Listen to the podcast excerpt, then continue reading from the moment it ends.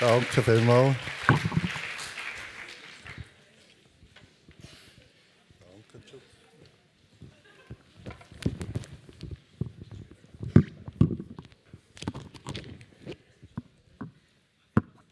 Guten Morgen miteinander. Ich habe mich sehr gefreut auf heute Morgen, bis der heutige Morgen der da war.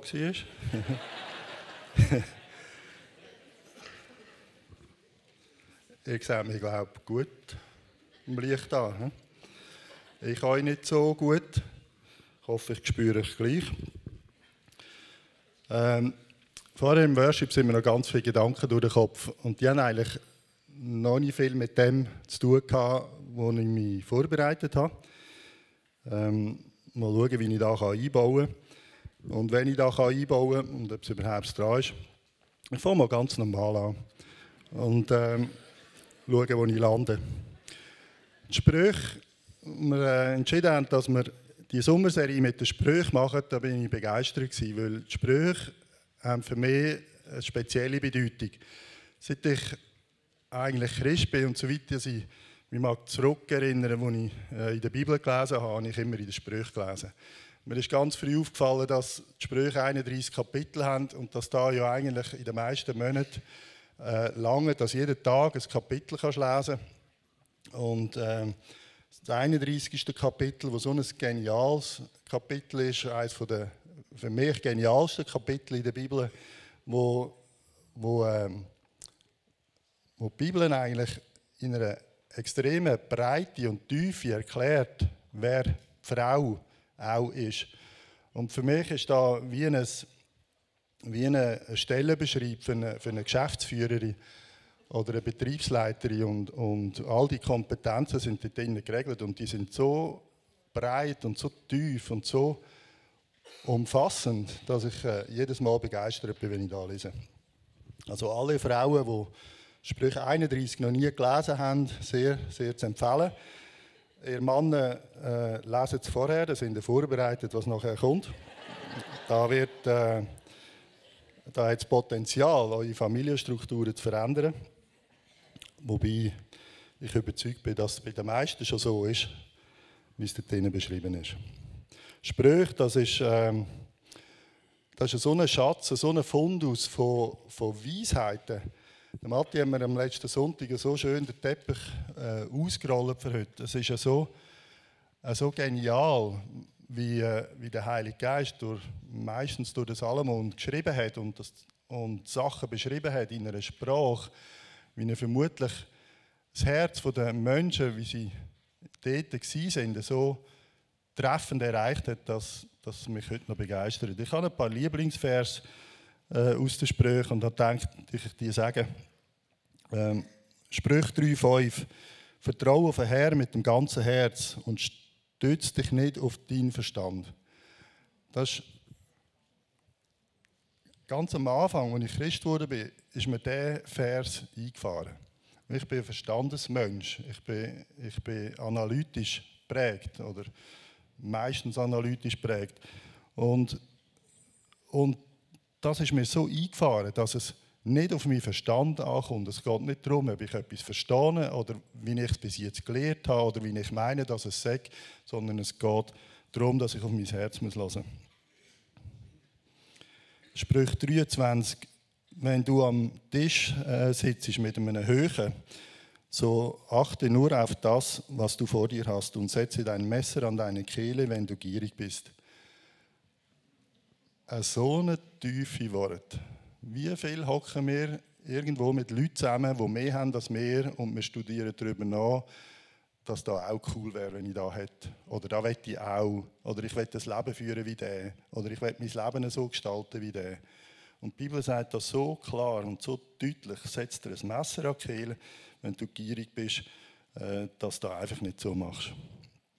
Ein Vers, der mich seit Jahrzehnten begleitet, ist, wenn du einen Mann siehst, der tüchtig ist in seinem Geschäft, der wird Könige und der wird edle dienen. Der wird nicht unedle, der wird nicht geringe dienen. Einer, der tüchtig ist in seinem Geschäft, der wird Könige dienen. Das war so eine starke Motivation für mich, immer auch tüchtig zu sein in dem, was ich mache. Sprüch 7.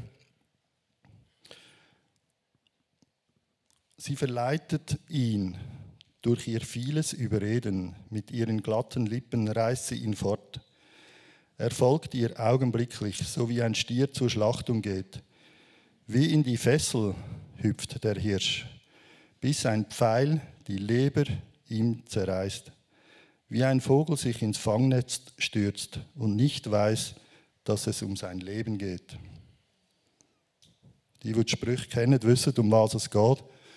Da geht es darum, wenn einer das Gefühl hat, er sollte mit einer verheirateten Frau abmachen und um sie werben und mit ihr Zeit verbringen. Und so beschreiben die Sprüche, was dem passiert. Und das ist für mich so lebendig. Ich kann mir, ich tue mir einmal vorstellen, wie es sich da echt anfühlt, wenn ein Pfeil durch meine Leber durchgeht. Und da muss es so heftig und übel sein, dass man den ganzen Rest eigentlich schon lange. So, so lebendig sind Sprüche für mich.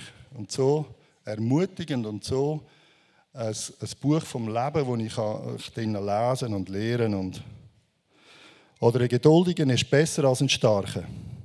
Und wer sich selber kann beherrschen kann, ist besser als einer, der ganze Städte erobert. Geduld. Und einer von meinen Lieblingsvers, ein goldiger Ring im Rüssel von einer Sau. So ist eine Frau, die schön ist, aber kein Taktgefühl hat.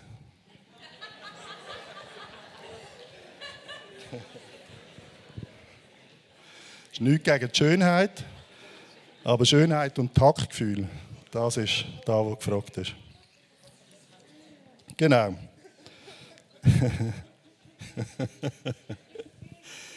ja. Aber wir sind an der Sprüche 8. Ich muss schnell etwas überlegen. Ja, ich habe, in der, heute Morgen jetzt auch gespürt, dass ich etwas sagen muss zu, zu meinen Emotionen, wenn ich manchmal auf der Bühne bin oder meistens, wenn ich auf der Bühne bin, dass, dass dann so Emotionen kommen, dass ich muss brüllen oder, oder dass man sieht, dass mich etwas sehr tief bewegt.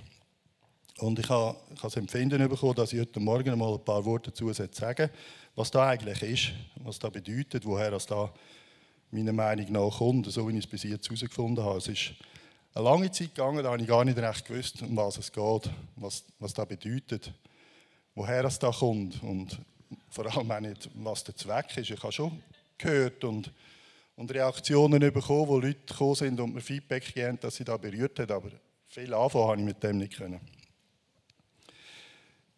Äh, je länger es gegangen ist, desto mehr habe ich verstanden, dass ich in den allermeisten Momenten spüre, das Vaterherz spüre, den Heiligen Geist spüre, wenn er, wenn er auf Sachen schaut, die nicht in Ordnung sind. Und zwar nicht auf Sachen schaut, die in der Welt nicht in Ordnung sind, sondern auf Sachen schaut, die in der Kirche, in der Gemeinde nicht in Ordnung sind.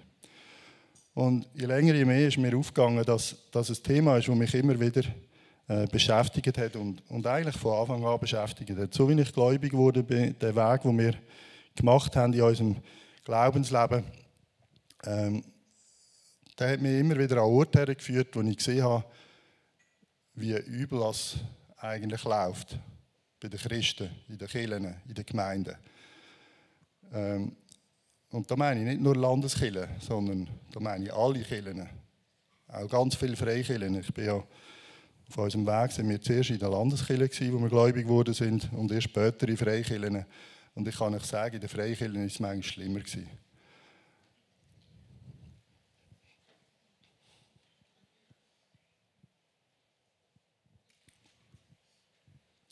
Und das sind so Momente, wenn ich über das anfange reden. Wenn ich dann spüre ich etwas in mir, wo wo mich fast verreist, wo, wo so tief ist und, und länger in mir merke dass, dass da ein Leiden ist vom Vater selber, wo er jetzt auch mich ausgesucht hat und Haufen andere aber auch und, und zum da in einer anderen Dimension, auf einer anderen Ebene noch weitergeben Die, die mich kennen, wissen, wie ich ungefähr funktioniere. Und der Teil, der hat, bis, ich, bis da angefangen hat, überhaupt nicht zu mir gehört. Überhaupt nicht. Und als Beispiel, wie, wie heftig das da für mich ist, um damit umzugehen, wo meine Mutter gestorben ist, vor ein paar Jahren, da habe ich nicht eine Träne vergossen. Das hat mich emotional im Vergleich zu dem wie nicht berührt. Und das ist ein, das ist ein grosses Spannungsfeld, wo ich, wo ich äh, drinnen lebe und, und zwischenzeit einfach akzeptiert habe. Und ich habe das Gefühl, müsse heute Morgen einmal ein paar Worte dazu sagen. Dass ihr es vielleicht auch einordnen könnt oder oder äh, vielleicht Fragen, die ihr habt, beantwortet bekommt.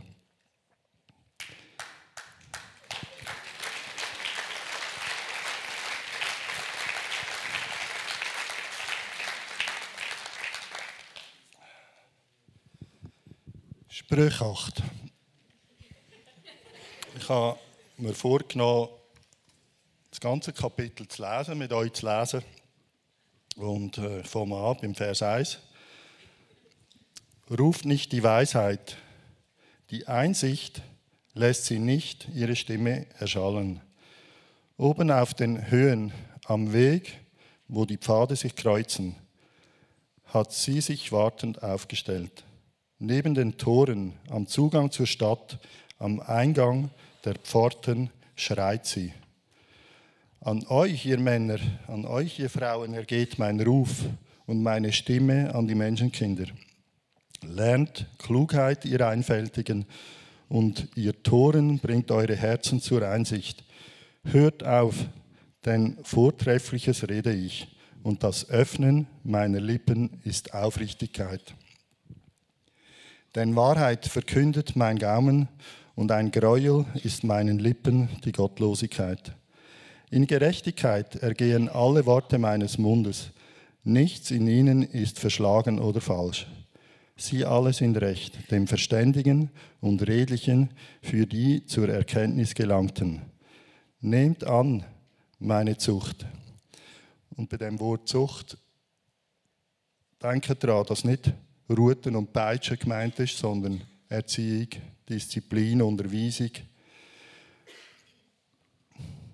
Nehmt an meine Zucht und nicht Silber und Erkenntnis lieber als auserlesenes Gold denn Weisheit ist besser als Korallen und alle Kleinode kommen ihr nicht gleich an Wert. Ich liebe die Weisheit. Äh, ich bin, die, ich bin, ich, die Weisheit bin die Nachbarin der Klugheit und besonnene Erkenntnis finde ich. Die Furcht des Herrn bedeutet, Böses zu hassen, Hochmut und Stolz und bösen Wandel und einen ränkevollen Mund, das hasse ich. Mein sind Rat und Hilfe, ich bin die Einsicht, mein ist die Stärke. Durch mich reagieren Könige und Fürsten treffen gerechte Entscheidungen. Durch mich herrschen Oberste und Edle, alle gerechten Richter. Ich liebe, die mich lieben, und die mich suchen, finden mich. Reichtum und Ehre sind bei mir, stattlichen Besitz und Gerechtigkeit. Besser ist meine, meine Frucht als Gold und gediegenes Gold und mein Ertrag besser als, als auserlesenes Silber. Auf dem Pfad der Gerechtigkeit gehe ich, mitten auf den Steigen des Rechts, dass ich Besitz vererbe allen, die mich lieben, und ihre Vorratskammern fülle ich. Der Herr hat mich geschaffen als Anfang seines Weges, als erstes seiner Werke von jeher. Da redet er ganz, ganz direkt von Jesus. Von Ewigkeit her war ich eingesetzt, von Anfang an, vor den Uranfängen der Erde. Als es noch keine Fluten gab, wurde ich geboren. Als noch keine Quellen waren, reich an Wasser. Ehe die Berge eingesenkt wurden, vor den Hügeln war ich geboren. Als er noch nicht gemacht die Erde und die Fluren, noch die Gesamtheit der Erdschollen des Festlandes. Als er die Himmel feststellte, war ich dabei. Als er einen Kreis abmaß über der Fläche der Tiefe, als er die Wolken droben befestigte, als er stark machte die Quellen der Tiefe, als er dem Meer seine Schranken setzte, damit das Wasser seinen Befehl nicht übertrat, als er die Grundfesten der Erde abmaß. Da war ich Schoßkind bei ihm und war seine Wonne Tag für Tag, spielend vor ihm alle Zeit, spielend auf dem weiten Rund seiner Erde. Und ich hatte meine Wonne an den Menschenkindern. Denn nun, nun denn, ihr Söhne, hört auf mich, denn glücklich sind die, meine Wege waren. Hört auf Zucht, werdet weise, lasst sie niemals fahren. Glücklich der Mensch, der auf mich hört, indem er wacht an meinen Türen Tag für Tag, die Pfosten meiner Tore hütet. Denn wer mich findet, hat Leben gefunden, gefangen, äh, Gefallen erlangt von, dem, von dem Herrn. Wer mich aber verfehlt, tut sich selbst Gewalt an. Alle, die mich hassen, lieben den Tod. Stell dir vor, ihr könnt alle Monat am 8. das Kapitel lesen. Und einziehen und verinnerlichen und verinnerlichen und verinnerlichen und verdauen.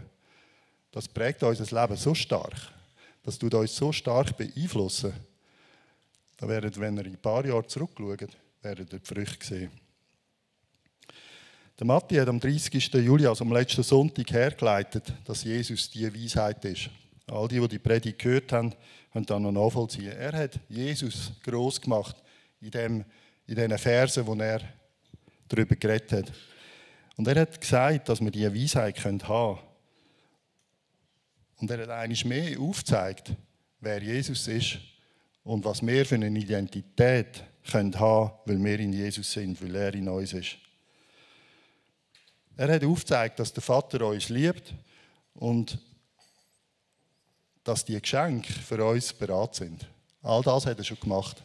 Und mir einen hervorragenden Teppich ausgelegt, um auf dem aufbauen Ich habe mir die Frage gestellt, was hat sich jetzt für uns, wir, die Jesus gläubig sind, wir, die wissen, dass Jesus auf die Welt gekommen ist, am Kreuz gestorben ist, für uns, für unsere Sünden, für mich und wieder auferstanden ist, was hat da jetzt mit mir zu tun? Wie muss da oder wie kann da mein Leben verändern? Weil die Weisheit, die haben wir in uns in. Jesus ist in uns in. Der Heilige Geist führt und leitet uns in alle Worte. Sie ist verfügbar. Wenn wir das achte Kapitel unter dem Aspekt lesen, dass wir gemeint sind und dass wir das haben können, dann bin ich überzeugt, das lässt uns nicht mehr los. Da können wir nicht mehr darum herum, dem nachzujagen. Ich lese nicht nur eines Ganzen, aber, aber zum Beispiel der Vers 17. Ich liebe die, die mich lieben und die mich suchen, finden mich. Und eigentlich heißt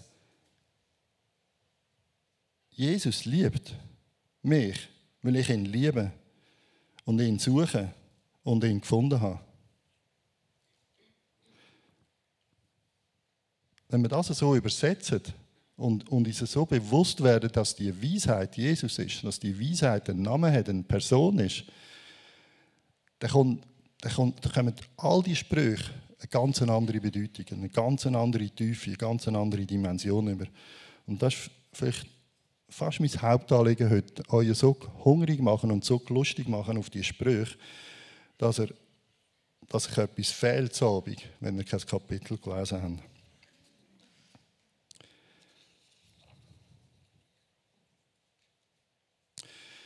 Der Vers 32 sagt, nun denn ihr Söhne, hört auf mich, denn glücklich sind, die meine Wege waren. Wenn wir auf ihn hören, sind wir glücklich, wenn wir auf dem Weg bleiben, wenn wir die Wege fertig gehen. Und ich habe mir überlegt, ähm, weil ja die Bibel schon eigentlich ganz durchgelesen habe und gewusst habe, dass mit dem Salomon am Schluss schwierig geworden ist, ähm, habe ich mir überlegt, was ist denn passiert, dass er, der da aufgeschrieben hat, er, der alle Weisheit hatte, es ist niemand auf dieser Welt als König, der mehr Weisheit hatte als er. Was ist denn dort passiert?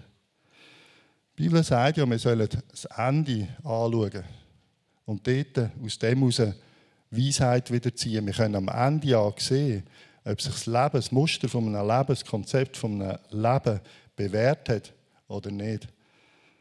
Und so bin ich am Schluss vom Leben von Salomon und habe im 1. König 11,4 dann äh, gelesen, dass und es geschah zur Zeit, als Salomo alt geworden war, da neigten seine Frauen sein Herz anderen Götter zu.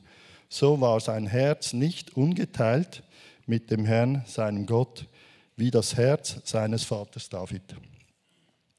Der David hat bewusster oder für unser Verständnis äh, stärker gesündigt, wo er Ehebruch gemacht hat, den Mann von der Bathseba ermorden lassen hat. Das ist für uns viel heftiger. Aber da sagt Gott, der Salomo hat nicht das Herz gehabt vom David am Schluss. Er hat sein Herz nicht mehr unteilt Gott zugewendet. Das ist der gleiche Mann, der in den Sprüchen geschrieben hat, wir sollen das ungeteiltes Herz haben. Wir sollen unser Herz bewahren. Wir sollen unser Herz ähm, als die Reinheit von unserem Herz als das Wichtigste anschauen von unserem ganzen Leben. Und er am Schluss von seinem Leben hat das Herz nicht mehr, teilt, nicht mehr ungeteilt mit, mit Gott gehabt. Der Abraham habe ich noch angeschaut. Und beim Abraham steht, dass er durch seinen Gehorsam einen Grundstein geleitet hat. Im Hebräer 11,8 steht, dass dass der Abraham durch Glauben, äh, wo er gerufen worden ist, gehorsam war und ausgezogen ist an den Ort, wo ihm Gott gezeigt hat. Er hat nicht gewusst, wo er herkommt. Er hat keine Ahnung gehabt. Er hat einfach gewusst, Gang, ziehe aus. Und er war gehorsam. Der Salomo hat gewusst, dass er da mit diesen Frauen nicht machen sollte. Der hat genau gewusst, das, das war klar. Er hat sich entschieden, sich nicht daran zu halten, nicht gehorsam zu sein. Jesus war in allem gehorsam und er ist unser grosses Vorbild.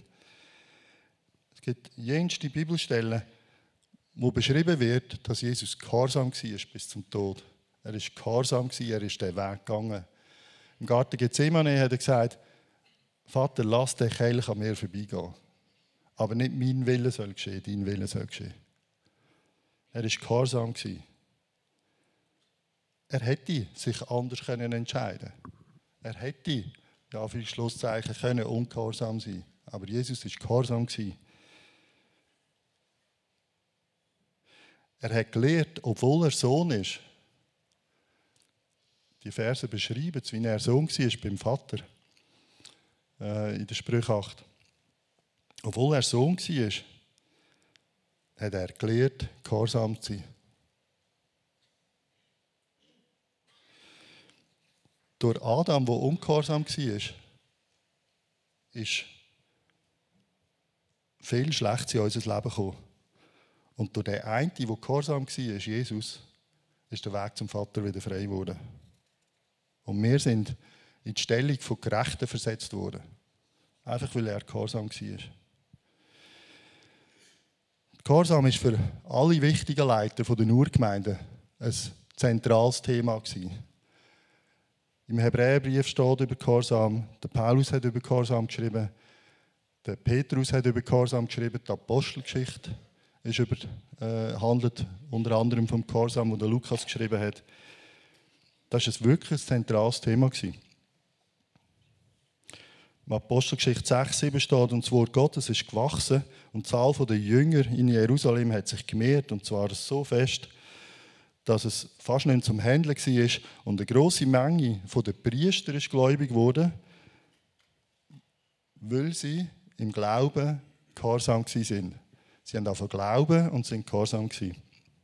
2. Korinther steht, denn infolge der Bewährung dieses Dienstes verherrlichen sie Gott wegen des Gehorsams eures Bekenntnisses zum Evangelium.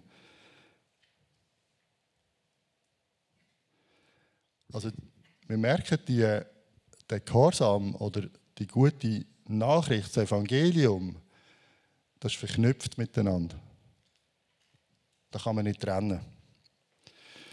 Und da sind wir bei einem schwierigen Punkt heute Morgen, einer, der uns herausfordert, euch herausfordert.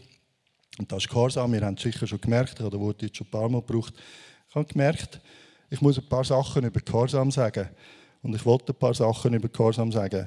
Was bedeutet da Gehorsam? Es kommt mir eindeutig zu viel vor in der Bibel, als dass ich es jetzt einfach ignorieren kann und sagen ah, ist okay, die Hauptsache ist, ich bin ein Kind Gottes, die Hauptsache ich bin, ich bin gerettet, ich bin getauft, wiedergeboren, weiß, wo ich herkomme in der Ewigkeit. Ah, ich weiß, wer ich bin, ich bin geliebt, wir sind alle Sünden vergeben, ich habe alle Möglichkeiten. Meinem Vater habe ich keine Grenzen. Super, alles super. Aber ich glaube, es gibt noch einen weiteren Punkt, um die ganze Dimension, die da beschreibt, auch können annehmen und umsetzen. Die Bedeutung von Gehorsam ist eigentlich eine Unterordnung unter einer Autorität. Jetzt in unserem Fall, in diesem Predigtthema, unter Gott. In der Praxis bedeutet es, Gehorsam sein eigentlich etwas zu unterlassen, wo ich weiß, dass ich es unterlassen sollte. Oder etwas machen, wo ich weiß, ich sollte etwas machen. Also ganz einfach. Ah, das hätte ich nicht machen, dann mach es nicht. Das hätte ich machen, okay, mach's. Das ist Gehorsam.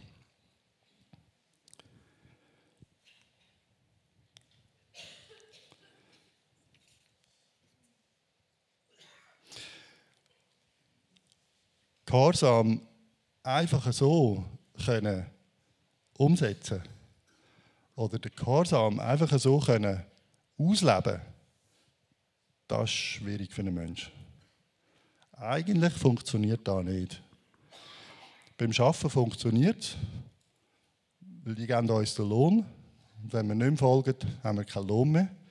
Also wird der Leidensdruck groß. Also ist es vielleicht gescheiter, wir folgen. Aber sobald wir auf der freiwilligen Basis sind, und in unserem Kontext ist Gehorsam immer freiwillig, oder in einer Liebesbeziehung, in, in, in, freundschaftlicher Beziehung, ist Gehorsam und die Themen, die sind freiwillig. Und,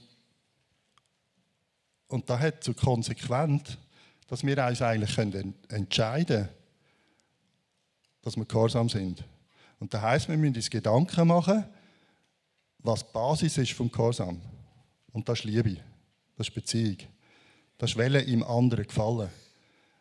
Wert vom anderen äh, können zu merken, dass die Werte vom anderen besser sind, höher sind, wertvoller sind als meine eigenen und dann etwas ändern Darum ist der Anfang von unserer Beziehung mit Gott die Liebe und nicht der Gehorsam.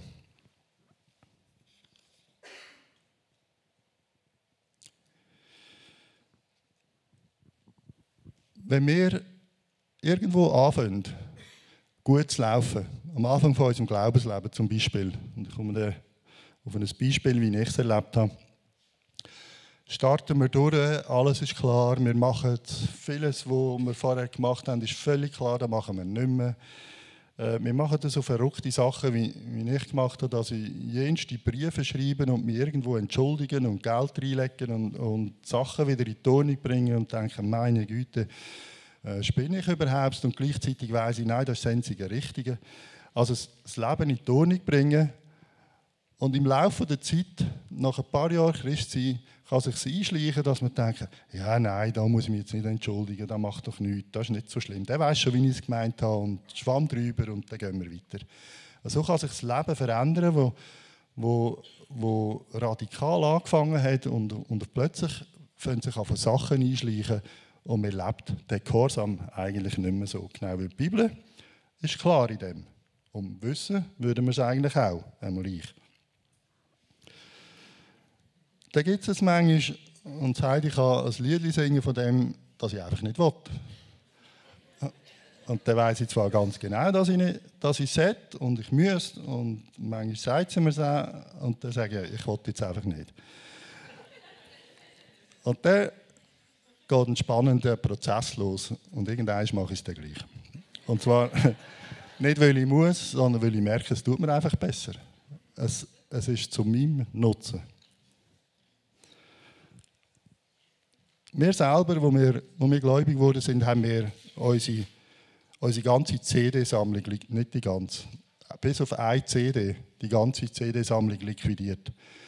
Das hat uns niemand gesagt. Wir haben nie das Handbuch gelesen für erfolgreiche Christen, dass die müssen, was die alles müssen und nicht müssen, sondern der Heilige Geist hat uns gezeigt, lass mal her, was ihr da für Musik habt.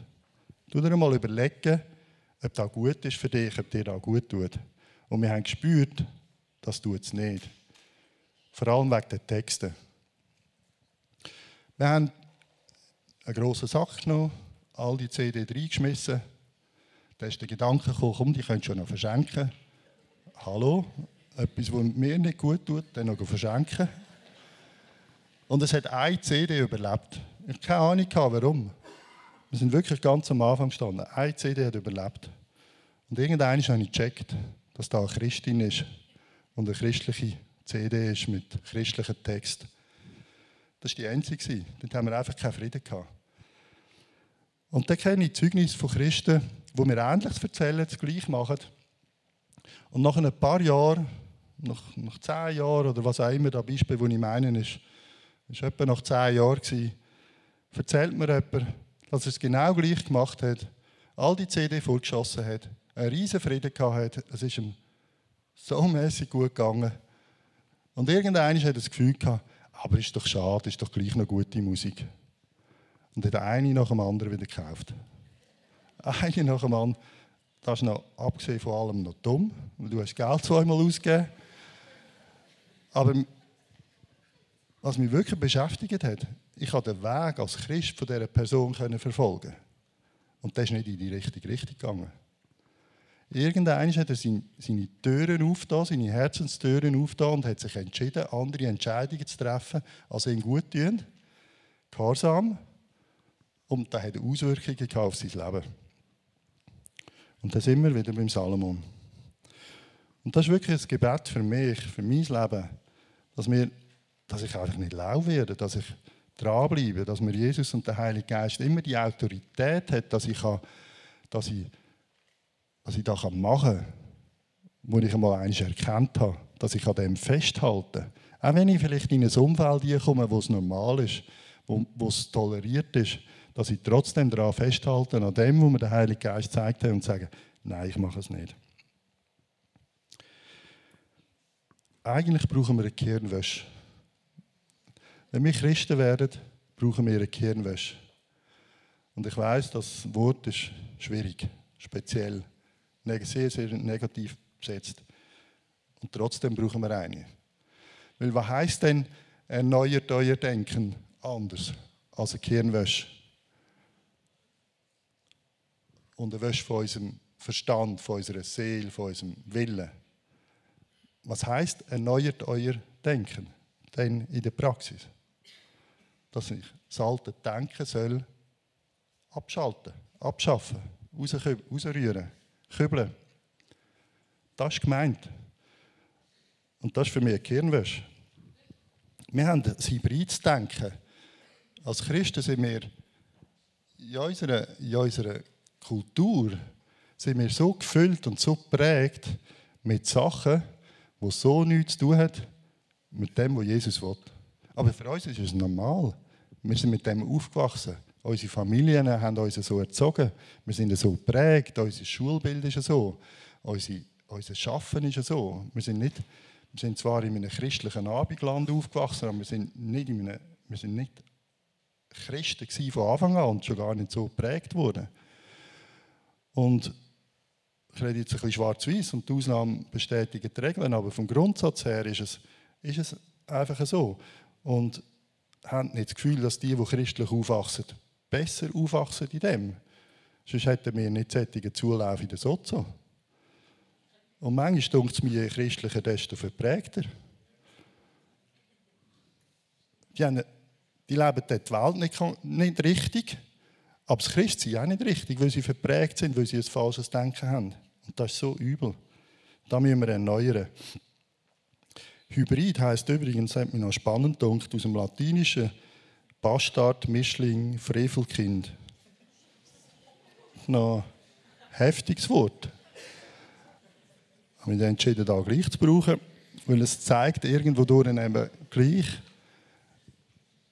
was in unserem Denken, in unserem Sein, in, unserem, in unserer Persönlichkeit passiert, wenn wir unser Denken komplett erneuern und von dem, ist von dem lösen, was nichts zu tun hat mit dem, was Jesus eigentlich denkt und geplant hat. Ein kleines Beispiel, was ich hier meine. In unseren Breitengraden heisst es, Teenager werden rebellisch, das ist normal. Das gehört zu ihrer Entwicklung. Das ist überhaupt nicht normal. Das ist das Resultat von einem ungesunden Prozess. Epheser 6,4 und Kolosser 3,21 sagt, und ihr Väter verhaltet euch euren Kindern gegenüber so, dass sie keinen Grund haben, sich gegen euch aufzulehnen. Das Wort. Die Teenager-Rebellion zeigt auf, dass etwas in der Beziehung zwischen Eltern und Kind, wo die Eltern verantwortlich sind, nicht richtig gelaufen ist. Und nicht umgekehrt. Eine saubere Teenagerzeit bedeutet, dass die Familie intakt bleibt. Logisch kommen die Sachen dazu von der körperlichen Entwicklung, von, der, von Sachen, die sich verändern, vom Denken, weil, sie, weil, sie, weil das Spektrum breiter wird, die Herausforderungen nehmen zu. Äh, was soll ich lernen, was ist mein Beruf und so weiter und so fort. Logisch nimmt das zu. Aber so Phasen gibt es in jedem Leben, also in jedem Abschnitt von unserem Leben. Und wenn dann die Familie funktioniert, wenn die Beziehung funktioniert, werden die Eltern Kind durch diesen Prozess durch begleiten, ohne dass es rebellische Teenager gibt. Das ist zum Beispiel eine Lüge, wo, wo wo einfach muss gekübelt werden wo eine Kultur muss verändert werden, neu geprägt werden. Er Regeln ohne Beziehung führt immer in die Rebellion, sagt Bill Johnson. Und darum tun wir im Sozo, darum tun wir so viel Lügen rauskippen und durch Worte ersetzen. Bei 85% von unserem Denken passiert im Unterbewusstsein. 85 Prozent der Zeit merken wir gar nicht, was wir denken oder wissen aktiv gar nicht, was wir denken. Also ist es match entscheidend für unser Leben, dass unser Innerste so erneuert ist, so umgestaltet ist, ins Ebenbild von Jesus, dass wenn dass wir 100% vom Tag einfach sein können. Weil da, wo in uns innen abläuft, ist, Jesus. Das ist das Ziel. Und darum wir, brauchen wir eine Gehirnwäsche, darum brauchen wir erneuertes Denken. Und nicht nur unser Hirn, unser Denken, unser Fühlen, unser Handeln, unser Leben, unser Wellen, unsere Prioritäten, das muss, das muss komplett verändert werden.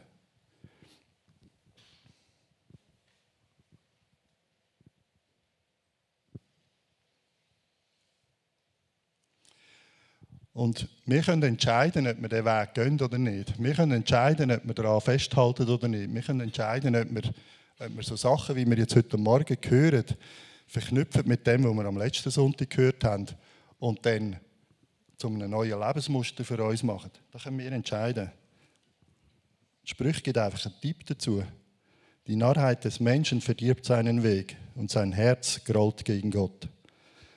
Also wenn wir uns entscheiden, da nichts zu machen, sagt die Bibel, ihr seid Narren.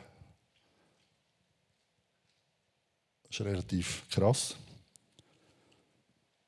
Und das Resultat daraus ist, unser Herz wird Gott davon ablehnen.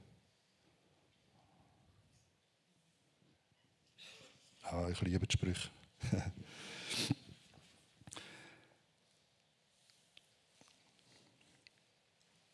ähm, wir sind Kind von Gott. Er liebt uns. Einfach, dass ich da immer wieder reinflechte, dass er nicht irgendwo in Gefahr läuft, dass, dass, dass wir gesetzlich werden und sagen, Gehorsam ist jetzt einfach da, wo es braucht. Und wenn wir Gehorsam sind, ist es erledigt. Gehorsam ohne Liebe ist für die Füchse. Das ist Kadavergehorsam. Das bringt es einfach nicht. Die Liebe und die Identität, die wir haben, die Jesus in uns gegeben hat, das ist das, ist das Entscheidende. Und aus dem heraus können wir gehorsam sein. Aber dann können wir glauben, dass jetzt Jesus und der Heilige Geist alles dran, dass wir gehorsam sind. Weil es dient uns zum Besten. Und noch ein kleines Beispiel, und dann schließe ich ab äh, mit einer Anwendung. Und zwar ist mir in diesem Kontext der römische Hauptmann aufgefallen.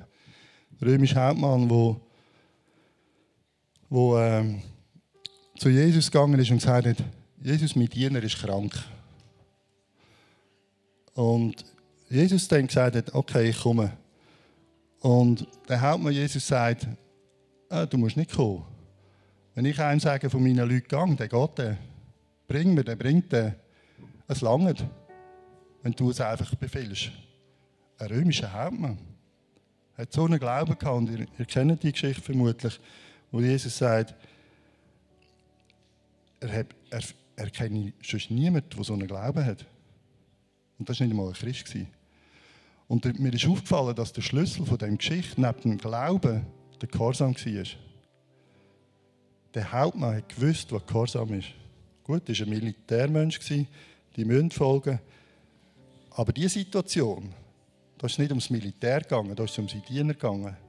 Da ist er freiwillig zu Jesus und ist freiwillig gehorsam gewesen. Was wir denken, bestimmt unser Glauben. Und wir können entscheiden, dass wir, dass wir unser altes Denken ablegen und wirklich erneuern.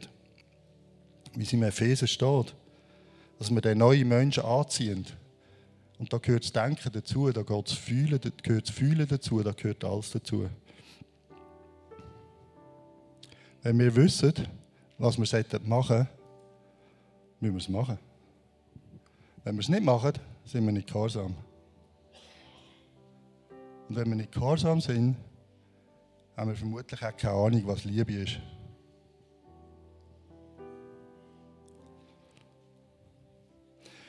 Die Anwendung, die ich machen möchte, die ich euch herführen die ich euch mitnehmen will, und ich euch ähm, bitte, dass er, dass er wirklich das Herz vom Vater sucht, ist, dass er in dem Lied, wo jetzt dann kommt, dass er das, also, dass er in dem Text und in der Salbung, die auf dem Lied ist, wie mitgehen. Es geht darum, dass wir werden singen, alles, was ich bin, ist dir.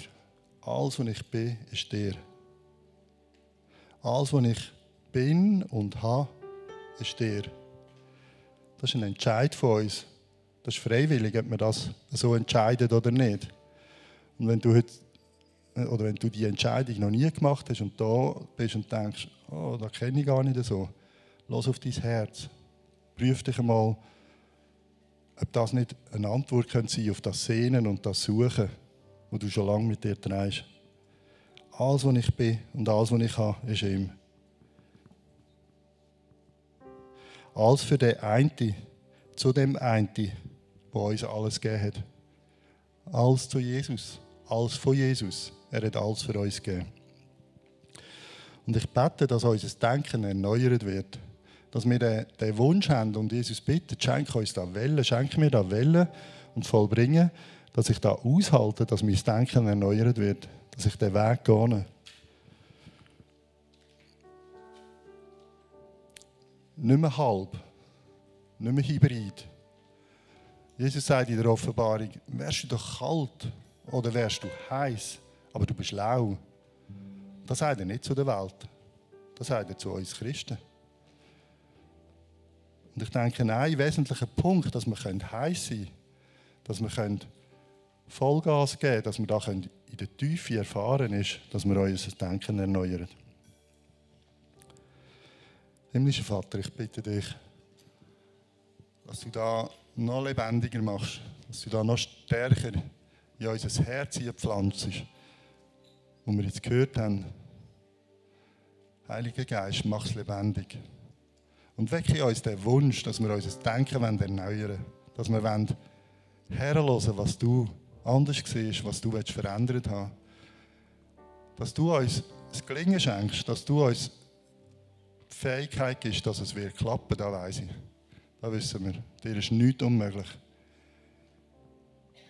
Hilf meinem Herz, Vater, dass, dass ich will, dich herlassen, dass alles in mir dir ist. Dass ich dir alles ausliefere. Danke, Vater, dass du das tust. Amen.